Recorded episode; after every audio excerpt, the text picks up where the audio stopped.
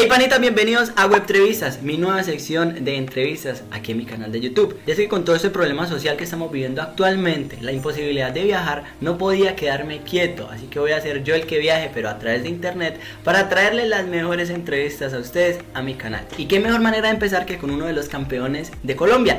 Sí señor, nada más y nada menos que una de las figuras y estrellas que ha hecho posible que el cuadro escarlata, el cuadro vallecaucano se haya podido consagrar dos veces seguidas como campeón de Colombia. El señor Marlon Torres. Así que aquí comienza la entrevista y espero que la disfruten. No olvide dejarme su like, su comentario, sus opiniones aquí abajo en este video. Y si le gustó el video, no olvide compartirlo y darle like. Active también las notificaciones para que esté pendiente de las próximas entrevistas que le voy a estar trayendo en este canal.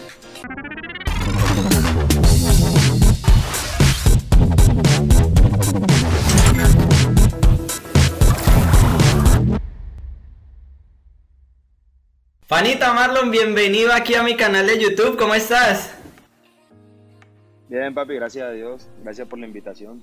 Oiga, no, no, no, no, antes gracias a usted y debo empezar esta entrevista diciéndole mil y mil gracias por haberse tomado ese tiempo, que yo sé que usted está en vacaciones en este momento, que está disfrutando de su familia, de su tierra natal, de su pueblo, antes de volver a entrenamientos y sacar este tiempo para mí, te lo juro.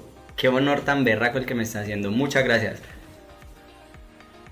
No, papi, es con gusto. Eh. Esto se hace para, para, que hablemos un poco de lo que, de lo que soy yo y, y, que un poco de gente lo conozca, me conozca.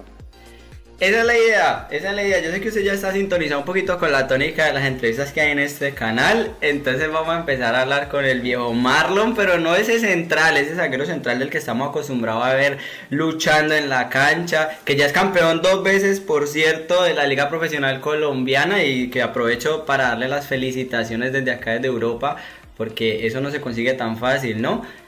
Felicitaciones por esos dos títulos seguidos, mi hermano. Gracias, papi es un logro más que, hay para la carrera, para mi, para mi vida, un logro muy importante.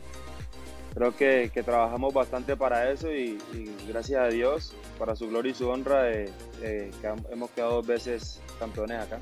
¿Cómo te recibe la gente en Barranquilla, en tu tierra natal, ahora que sos campeón? ¿Cómo, cómo fue el recibimiento?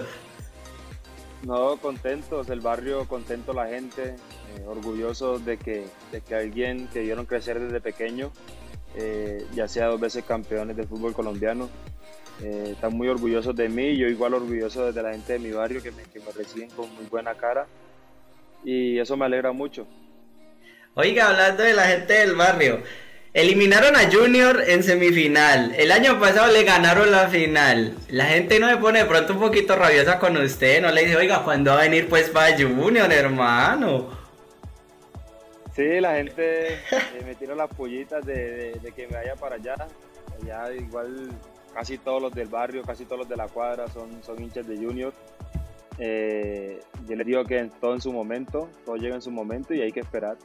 Yo creo que el momento en el que estás viviendo ahora mismo tiene que ser un momento de ensueño, ¿no? Yo creo que nadie se, nadie se imagina cuando, cuando es un niño que va a llegar a conquistar y va a llegar a la cúspide del fútbol profesional del país donde sea eh, y que además lo va a hacer dos años consecutivos. Vamos a ese principio, naces en Barranquilla, en un, en un barrio de gente humilde, en un barrio de gente luchadora. Estuve investigando por ahí sobre el barrio y, es un barrio muy bonito. De hecho, yo tengo familia en Barranquilla, en un barrio que también es muy humilde y por experiencia propia sé que la gente que hay es bacana, gente que se echaba para adelante. En algún momento de tu vida, imaginaste, imaginaste que, a los veintipico años ibas a estar tocando la cúspide del fútbol colombiano de la manera en que lo estás haciendo? Eh, me imaginé quedar campeón alguna vez. No me, no me imaginé quedar campeón tan, tan, con, con tan poca edad por lo que he tenido muchos compañeros que ya a su edad no, han quedado campeones, le ha costado quedar campeones, entonces yo me decía, ¿qué pasa? ¿Por qué no han quedado campeones? ¿Será que yo llegaré a, tanta, a cierta edad y, todavía no voy a conseguir ese objetivo que, siempre he querido? Y como ves, eh, Dios hace milagros y, estos dos años han sido muy, muy bonitos para mí acá en Cali y, y con el club, mi institución. Con este bicampeonato, ¿crees que estás tocando la puerta de manera fuerte a la selección? Eh, no, yo creo que todavía me falta más, todavía me falta más, humildemente me falta más, creo que los que están en la selección están a nivel europeo, entonces es otro nivel. Creo que, que tengo que trabajar mucho más, conseguir muchas más cosas y, y permita algún, algún día se me dé la, la oportunidad de, de estar allá. Anita, si sigue ese ritmo, le digo yo que rápido lo voy a tener por acá en Europa en esas giras y lo voy a sacar rápido a un lado a decirle, hermano, ahora sí vamos a sentarnos frente a frente a hablar. oh, sería una belleza.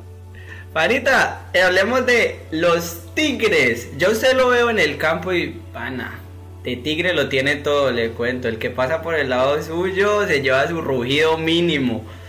Contame qué significó para vos esta escuelita de fútbol, que para quien no lo sabe fue la escuela de fútbol en la que Marlon Torres dio inicio a su carrera futbolística. Vamos a hablar así porque uno empieza desde que es chiquitico. Creo que fue un momento muy hermoso para mí porque yo llego a los Tigres siendo un, equipo muy humilde, un equipo que, que entrenaba en una cancha casi de piedra, eh, un equipo que, que por ahí se nos dificultaba mucho los uniformes, los arbitrajes, cosas como esa. Igual las personas que habíamos ahí, el entrenador que teníamos, fue, fue muy esencial para, para, para, para, nosotros, que siempre nos crió con, con esa ambición, con esas ganas de conseguir cosas, con esas ganas de ganar cosas y, y, de los Tigres solo me queda decir, eh, solo me quedan palabras de agradecimiento y, y decir que es un equipo que, me puso una escuelita que, que se la ha luchado toda hasta hoy en día siempre lo mantengo acá en lo alto. Cuando uno es un niño y está en esas escuelitas de fútbol, yo recuerdo que a, mi, a mis 7, 8 añitos, cuando empezaba también en el fútbol, así en la escuelita del barrio, uno siempre emulaba como a esos grandes ídolos que estaban en la televisión, en Europa, en el Real Madrid, eh, en el Barcelona, e incluso uno llegaba a decir, algún día yo voy a estar allá. ¿Quién era ese ídolo que te inspiraba a vos? ¿A quién decías, ve, yo algún día voy a estar en ese equipo? ¿Algún día voy a ser campeón con, con la selección, con el Junior? Porque me imagino que sos hincha de Junior desde pequeñito. ¿Quién era ese ídolo que te inspiraba? Siempre he sido hincha de Junior, siempre me ha gustado Junior eh, siempre veía a Vaca, me gustaba mucho la historia de él cuando empezó también. Eh, Falcao era uno de esos que me gustaba, Manelli, cuando, cuando Manelli estaba en su apogeo. Eh, de por sí, un ídolo, ídolo, ídolo, en fin, en sí, en sí, no. Siempre me, me caractericé por ver los de Junior, siempre me caractericé por, por jugar allá por querer jugar allá, no se me dio la oportunidad. Igual sigo con la esperanza de algún día poder vestir la camisa de mi tierra. Y, y no, eh, ahora sí tengo otros referentes que crecieron conmigo en, Nacional, que, que, ha sido Davinson, sé cómo, cómo se esforzó por llegar donde está y, y la admiración que le tengo muy grande. Oiga, hace poco, hablando de Davinson, estuvimos en la casa de él acá en Londres, en, la localidad de Tottenham, y precisamente hablando de su paso por Nacional, ahora que empiezo a atar cabos, me di cuenta que precisamente usted compartió vestuario con el viejo Davinson en sus inicios. Eh, ¿qué, qué, te pasa por la mente ahora que lo ves, por ejemplo, acá en Europa, en Tottenham, disputando final de Champions, final de UEFA? Eh, a lo mejor se te pasa por la mente, hermano, el próximo soy yo. Sí, siempre, siempre se me ha pasado por la mente eh, y por esa senda ganadora. Él desde pequeño se, se metió eso a la cabeza. Siempre lo vi como un hombre que quería conseguir muchas cosas. Independientemente de los obstáculos, siempre ha querido salir adelante. Y, creo que, que, ese ha sido mi camino también. Siempre me ha gustado eh, ser el mejor, ganar cosas, eh, siempre conseguirlas, no importa lo que pase, siempre me ha gustado conseguirme lo mío. Entonces por ahí va el camino. Además de los Tigres, haciendo un paréntesis aquí en la historia de Davinson y todo lo que pasó en Nacional, que ya volveremos más adelante, además de los Tigres también pasaste por otra escuelita llamada Los Granadinos, en la que se te da la oportunidad de ser convocado a la selección Atlántico. Una vez estás en esa etapa de niño, en la que estás formando apenas, y te llaman de una selección Atlántico, que ya es la selección departamental, que ya usted le dice con orgullo a los amiguitos, ah, parce, ¿sabe qué? me llamaron de la selección Atlántico, voy a jugar esta semana el Nacional en otra, e, en otra parte del país. ¿Qué sentías en ese momento? No, la verdad, muy contento por lo que significaba la selección Atlántico, que era representar a todos los, a todos los, los atlanticenses, todos los barranquilleros. Creo que para mí fue un honor que me, que me convocaran allá. Eh, primeramente no fue tan, tan gustoso, tan gustoso de parte de los profes mi, mi fútbol en, en, ese momento, pero ya después con, con, el tiempo, con el tiempo fui soltándome, fui ganándome mi posición y hasta hoy en día le agradezco a la selección porque fue uno de los, de los, de los equipos, se puede decir, que me mostró a, a, que yo saliera de, de, de, Barranquilla. Hombre, tanto así, te mostró tanto que fue Nacional uno de los interesados en el fútbol de Marlon, de Marlon Torres para irse nada más y nada menos que a tierras eh, de Antioquia. Pero vení, ¿cómo así que no gustaban de tu fútbol? Contame, ¿por qué? Eh, habían unos centrales más grandes que yo, eh, obviamente eran más corpulentos, yo era un poco más bajo que ellos. Eh, al principio el profe no le gustaba, no, era titular. Ya después con el tiempo me fui ganando la posición poco a poco. Hubo un profe que sí le gusté, eso es de gusto, ¿no? Entonces a un profe sí le gusté. Yo por ahí era muy peleonero. Sí, tenés pinta, tenés pinta de ser de los que Calamá minimal va, va, va armando en la bronca. Y no, tuve una sanción. Esa sanción no me permitió jugar varios meses. Ya cuando se me dio la oportunidad, había un zonal, jugamos, jugamos tres partidos. Yo esos tres partidos jugué dos. Esos dos partidos los jugué bien y me dieron los veedores de, de, Nacional. Y de ahí, uno, la oportunidad está cuando tú menos la esperas. Cualquier oportunidad que te den, uno debe aprovechar y de ahí ya lo demás cuento.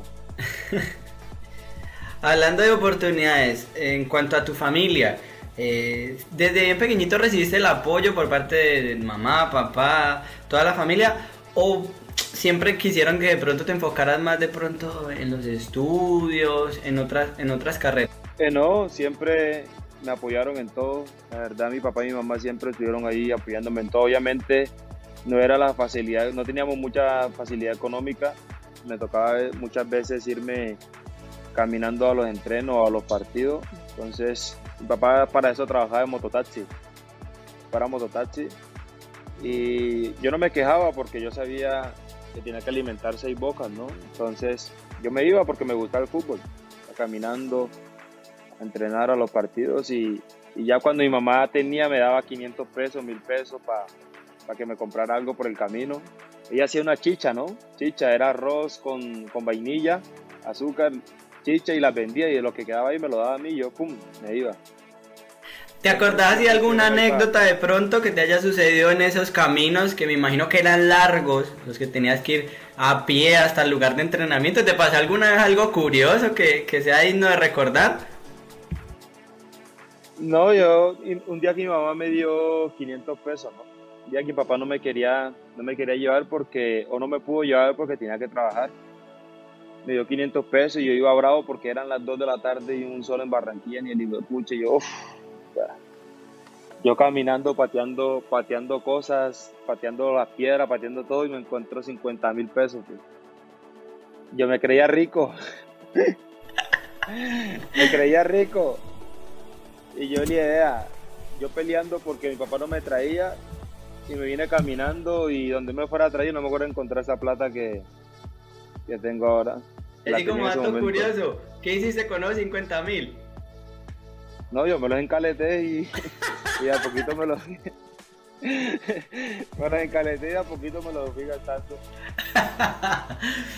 Ay, Omarlo. Después de que te sales eh, esta oportunidad de ir a, tierras antioqueñas, a jugar con el Nacional, en donde tuviste la oportunidad eh, de ser entrenado por el señor Osorio, ¿no? Un, gran entrenador de fútbol. Yo creo que para mí uno de, los, uno de los entrenadores más sabios que tiene el país a día de hoy y al que yo creo que le faltan muchas oportunidades. ¿Cómo fue llegar a una tierra totalmente diferente a la tuya, con costumbres diferentes a la tuya, diferente eh, lejos y distante de tu gente por primera vez en tu vida? No, bien, bien, me adapté muy rápido porque la gente que estaba en ese momento en Nacional me, me, acogió muy, muy bien, los amigos en ese, los compañeros que me encontré en ese entonces me acogieron muy bien, eran muy colaboradores, los profes, todo. Entonces creo que me, me adapté muy rápido y por eso fue que, que, me adapté mucho al fútbol de, de Nacional en ese momento. ¿Fue fácil eh, dejar de lado a tu familia en ese camino por el, por el sueño de ser futbolista? Es decir, en ningún momento dijiste, hermano, yo quiero tirar la toalla y me quiero devolver para allá. ¿No se te pasó nunca por la mente de pronto eso?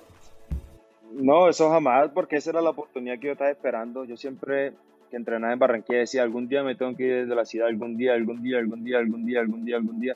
Y así ya llegó. Obviamente los primeros meses me daba duro porque era la primera vez que me, una de las primeras que me iba tan, tan de tiempo muy largo con mi familia, o sea, que dejaba mi familia de un tiempo muy largo. Yo lo había dejado por un mes, dos meses así, pero por un año nunca. Los primeros seis meses me dieron duro porque obviamente no tenía a mis papás, no tenía mi familia, yo tenía 14, 15 años.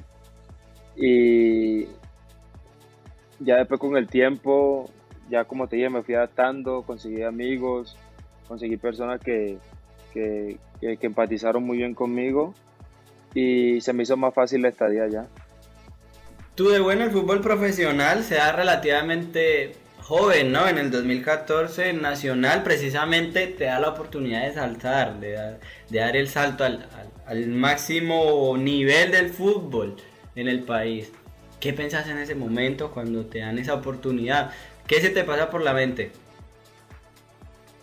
que eso era lo que estaba esperando cualquier jugador, que la oportunidad había que aprovecharla. Cualquier momento eh, iba a jugar, pero no me esperé que ese momento iba a jugar porque habían jugadores muy buenos.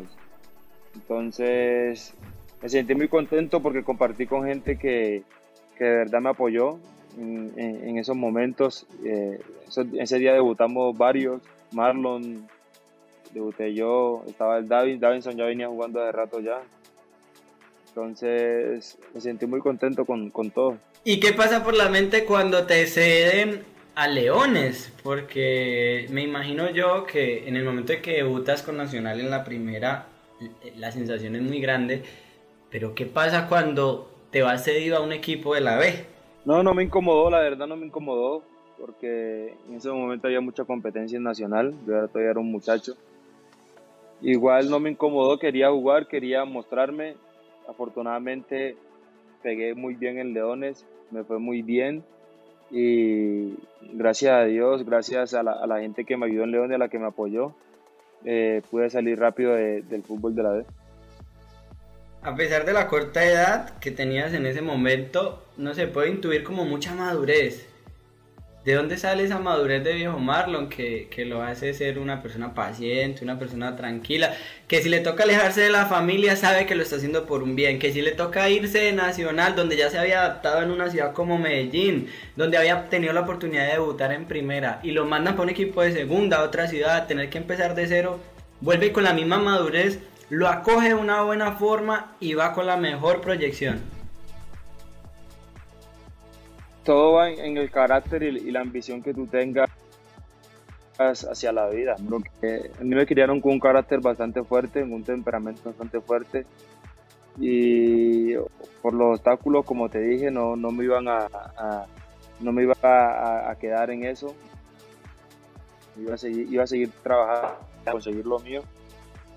Eh, es importante que me rodee de personas positivas, personas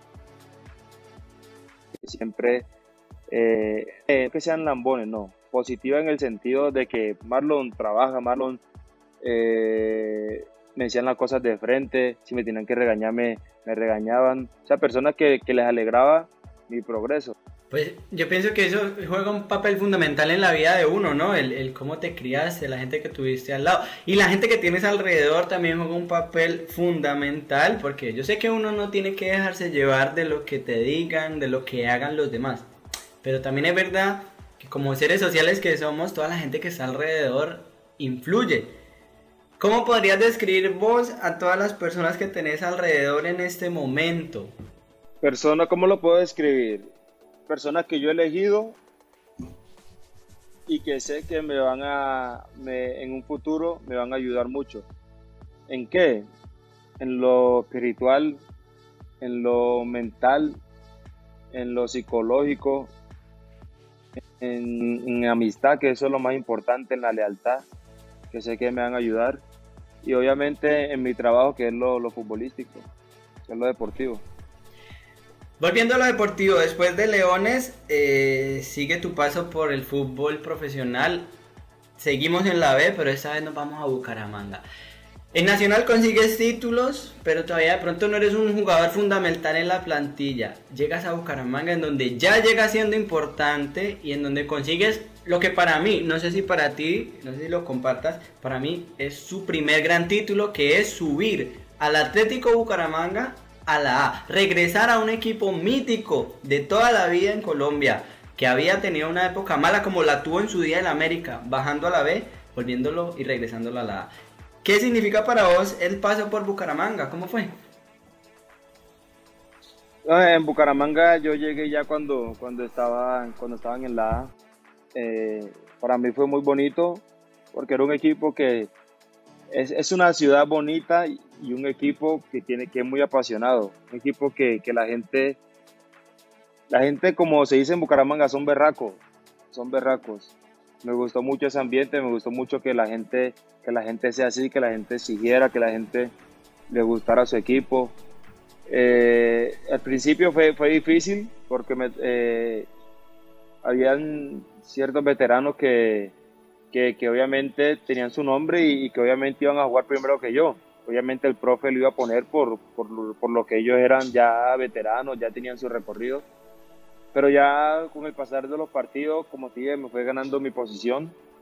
Trabajé, trabajé, trabajé, trabajé y cuando me dieron la oportunidad, no la solté. No tuviste ningún problema en Bucaramanga, vos mismo acabas de decir que la gente allá es berraca. Uno sabe que el que es de Santander es, es peleón, tiene el genio salido. Y anteriormente nos comentabas que vos también siempre has sido bien peleonero. ¿Nunca tuviste problemas en Bucaramanga? No, no, no. Como yo nunca, nunca peleé y nunca ellos nunca tampoco me trataron mal, creo que al revés, fueron, fueron gente muy, han sido gente muy especial para mí. Cada que puedo visito Bucaramanga porque me gusta mucho la gente, me gusta mucho la ciudad.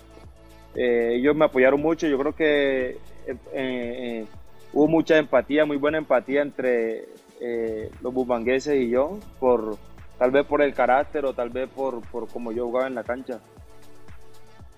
De Bucaramanga llega la oportunidad de viajar al Valle, América, y ahí ya no tenemos nada más que decir. Todo el mundo sabe lo que ha pasado con Marlon, América de Cali, dos años de gloria.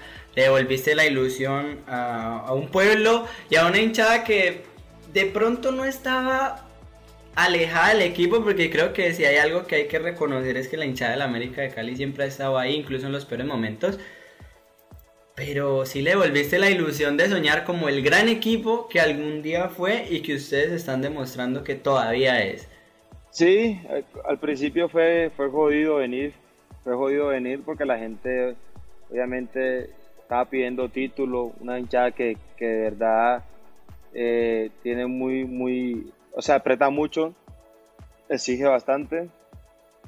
Fue, fue, fue fue complicado por lo que ellos exigían jugadores eh, con más recorrido. Pero creo que los grandes jugadores se hacen así, los grandes jugadores empiezan desde abajo. Y, me considero que, he hecho las cosas muy bien, las quiero seguir haciendo y, obviamente quiero seguir dándole títulos a América, porque quiero quedar para la historia. Vamos a, hacer una pregunta, pero quiero que me la respondas con sinceridad. Has dado la vuelta ya por todo el país, sobre todo por las zonas, digamos, las la, zonas más representativas, ¿no? Antioquia, Valle, Atlántico, Santander. No te falta sino Bogotá y listo. ¿Con qué tipo de gente te has sentido más identificado? ¿En cuál te han hecho sentir mejor? ¿Dónde te has sentido como en tu casa? Contame. Con sinceridad, ¿no? No, la, verdad en, todas las ciudades me he sentido muy bien, me han acogido muy bien. Eh, la, que se, la que me he identificado con mucha gente es en Bucaramanga. Bucaramanga, con ellos me he identificado muy bien. Como te voy a Bucaramanga, voy, cada que tengo vacaciones voy a Bucaramanga. No sé qué hacer allá, pero voy allá. solo ver a la, ver, a la gente, ver, ver, ver a todo mundo. Me encanta, me encanta Bucaramanga. Entonces con ellos tuve muy buena empatía en eso. Llega el momento de sacar las curiosidades. A mí me gusta mucho investigarles la vida a ustedes y por ahí va encontrando unas curiosidades y me gusta que ustedes mismos me las comenten. Así que llegó el turno de Marlon. La primera curiosidad que le tengo es que le gusta cocinar. Al viejo Marlon le gusta cocinar y su mejor plato es el pollo sudado. ¿Eso es verdad o es mentira? Oh, mano, yo hago un pollo sudado bravísimo. Ah. Esa es la especialidad de la casa. Sí, cuando usted tiene que conquistar a una nena, usted lo primero que le dice, venga que le voy a dar su pollo sudado para que usted vea cómo es. Eh, venga, para acá, venga. no, pero eso sí tenemos que comprobarlo. Eh, desde ya le lanzo el reto. El día que yo vaya a Colombia, me lo encuentro acá en Europa, tiene que prepararse un pollo sudado de esos para yo decirle a toda la gente que está en esa entrevista si es verdad o es mentira. De una mano, de una. Se le mide listo. Queda grabado. Ojo que lo que queda grabado en ese canal se tiene que cumplir. Cuando comenzó a jugar fútbol, Marlon estaba muy cerca del área, pero no como central, sino al contrario, como delantero. ¿Verdad o mentira? Sí, en, los Tigres comencé a jugar de delantero. Intenté jugar de delantero, pero no me dio. no era lo mío, ¿no? Eso iba a preguntar que... ¿Si era bueno o no? Era como, no, lo mío era como pecoso, lo mío era quite y entregue, quite y entregue. Pecoso decía, quite y entregue, quite y entregue, ya. ¿Sí hiciste, algo, ¿Sí hiciste algún golcito o, más bien nada que ver? No, nada, el primer día jugué delantero y el segundo día ya está jugando de volante o de central. a usted lo fueron echando para atrás, ¿no? Como los cangrejos. Vaya para atrás, vaya para atrás que usted no pertenece acá. y la última y, la, y no menos importante, yo creo que al contrario, una de, las de las más curiosas, sus papás lo llaman el loco, ¿verdad o mentira? Sí, me, me dicen el loco Aldar. El loco Aldar. El loco Aldar. ¿Y por qué ese apodo? ¿Por qué esa chapa? Yo me imagino que no es porque era muy tranquilo de niño. No, yo era, yo era, yo era de esos saladitos que la oveja negra, la oveja negra en el buen sentido, ¿no? El, más desordenado, el más peleón, el, el que huepucha. Obviamente siempre traté con respeto a mi papá, pero en la calle yo era muy abeja, muy, muy, muy abeja, muy abeja en el colegio. Era otro que me, iban, me tenían que ir a buscar para poder estudiar, imagínate. Yo me escapaba de la clase, me iban, no, yo era, me decía que es loco por eso. Era muy, muy imperativo cuando estaba pequeño, muy pelado. Y por ahí hay otra curiosidad que todos tus hermanos se llaman igual, ¿verdad? Todos. Mi papá también se llama igual. ¿Y entonces cómo hacen para diferenciarlos? El mayor se llama Marlon Enrique. Yo Marlon Aldair y mi hermanito Marlon Junior. ¿Y el papá? ¿Cómo se llama el papá? los que... Marlon Ovidio. Marlon Ovidio. O sea que el último se llama Marlon Ovidio, lo castigaron. No, mi papá se llama Marlon Ovidio mi papá, y mi hermanito se llama Marlon Junior. Ah, pero lo de Junior no es porque es el mismo nombre Marlon Ovidio, sino solo así, Marlon Junior. Marlon Junior. Oh, gracias a Dios, porque Ovidio es un castigo elegante. Ya. no, no, no voy a hablar porque mi papá me mete la mano. no, no, mentira, un saludo para viejo Ovidio, que desde acá le mandamos un abrazo fuerte, mentira. Y entonces, Usted entonces de los tres hermanos era el más jodido, era la oveja negra, era el que tenían que darle garrote a cada rato. Uy, a mí sí me dieron palo cuando estaba pelado, pero palo al, piso. ¿Cuál fue la peor que usted se acuerda? No, una vez que no le hice caso a mi papá, me fui a jugar dominó por allá. él me llamó y me dijo, ya quédate aquí, quédate aquí encerrado, no vayas a salir más. No joda. Salí, yo le digo, mami, voy a salir mi mamá me da permiso, voy otra vez yo para allá, mi papá sale y chifla. No tiene que no salir, mi mamá me dio permiso, ¿qué permiso ni qué nada? Tenga, tenga, tenga. Esa es una palera que me pegaron ese día bravísima. Oiga, el viejo. bravo. O sea que el viejo, el viejo Marlon Aldair se le puede denominar lo que ustedes en tierra costeña dicen una calilla. Una calilla, total. Y en los equipos también has tenido ese problema, de pronto que te regañe mucho el técnico por, porque sea recochero o, o, cuando ya estamos hablando de fútbol te volvés todo un man serio. No, ya, ya cuando es de fútbol sí es, ya es otra cosa, ¿no? Ya, ya, ya la seriedad ya va de, de, otro, de otra cosa. Cuando estoy acá afuera yo sí jodón, molesto, mamo gallo acá afuera, pero ya adentro sí ya ya, no es que en la calle siempre mantengo con carepuño. No sé cómo, no sé por qué, pucha, no sé por qué, pucha, mantengo así, pero así, así soy. Oiga, sí, si no es por el Instagram que uno ahora los ve que subiendo baile por aquí, que subiendo recocha, que el uno jode al otro, uno nomás lo ve en la cancha de usted y qué miedo, hermano. No, la gente, la gente dice que yo soy malacaroso, que a veces no se me acercan porque yo les voy a decir algo y no, soy en la cancha, de acá yo soy otra cosa, acá, acá pucha, otro, otro ambiente. Cuando estás hablando de otro ambiente, hablando de tu tiempo libre, hablando de que estás en vacaciones, ¿qué te gusta hacer cuando no estás en época de concentración, en época de liga? ¿A qué te gusta dedicar tu tiempo libre? No, de por, de por sí siempre eh, mantengo con el perro o me voy a cenar. O sea, a veces no me gusta, no me gusta quedarme quieto. Entonces me pongo a entrenar. yo, yo, yo, tengo mi máquina aquí de, de hacer ejercicio, me pongo a hacer cualquier vaina, pero no me gusta a veces quedarme quieto. Y en cuanto a música, porque todo costeño que respete tiene buen ritmo. De hecho, yo soy vecino aquí de, nada más y nada menos que Shakira. Yo creo que la costeña más significativa de la música actualmente, ¿no? ¿Cómo te identificas en la música? ¿Cuál es tu género favorito? Vos has recorrido todo el país, me imagino que tenés un poquito de todo. ¿O no me vas a decir que eso es solo champeta?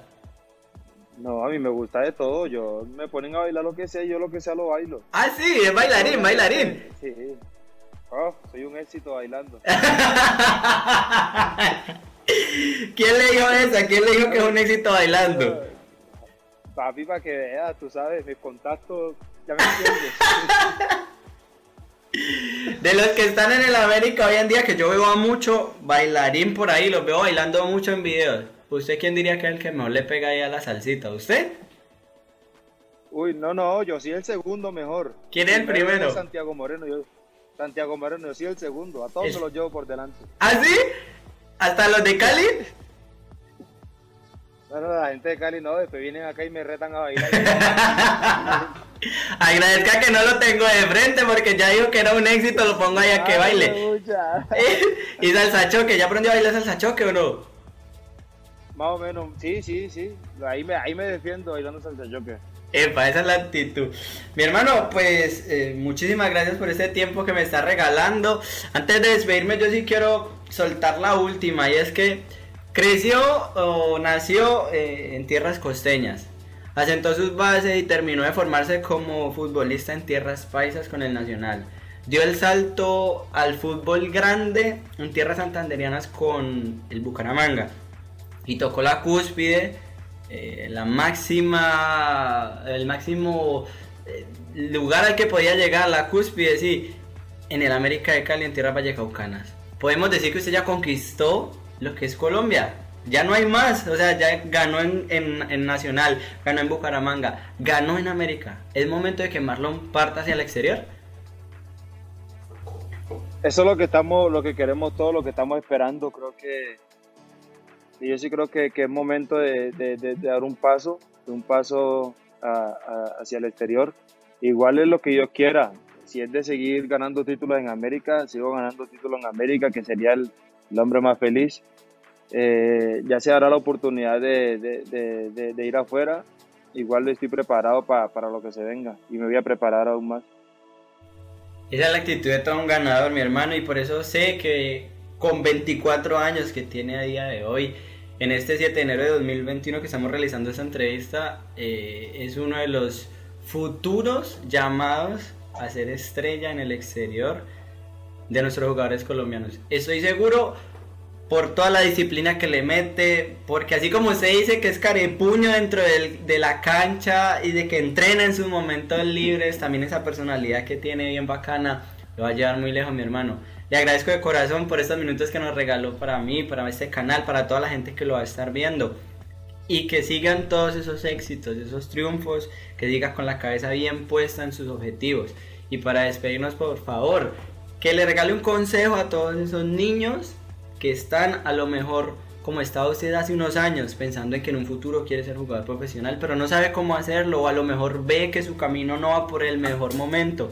¿Qué le aconsejaría? No, mano, primeramente gracias a ti por, por el espacio que me brindaste. Eh, un espacio muy chévere.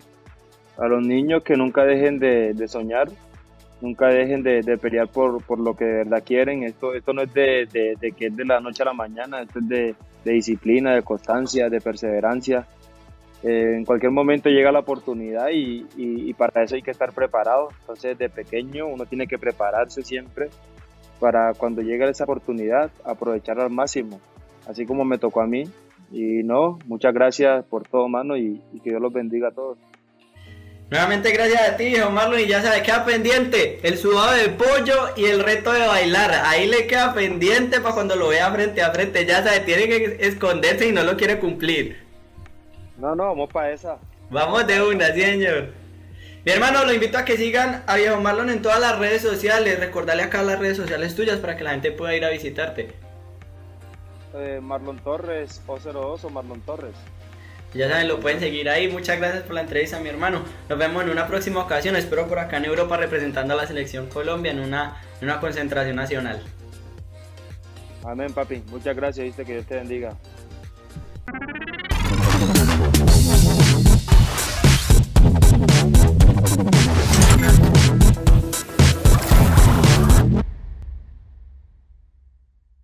Hey panitas, hasta aquí el video de hoy, esta vez con Marlon Torres. Si le gustó, espero que me deje su like, su comentario, que lo comparta y que active las notificaciones para que esté pendiente de los nuevos videos que van a estar saliendo en el canal. Recuerde que muy pronto además se viene una sección totalmente diferente a esta que le va a gustar también.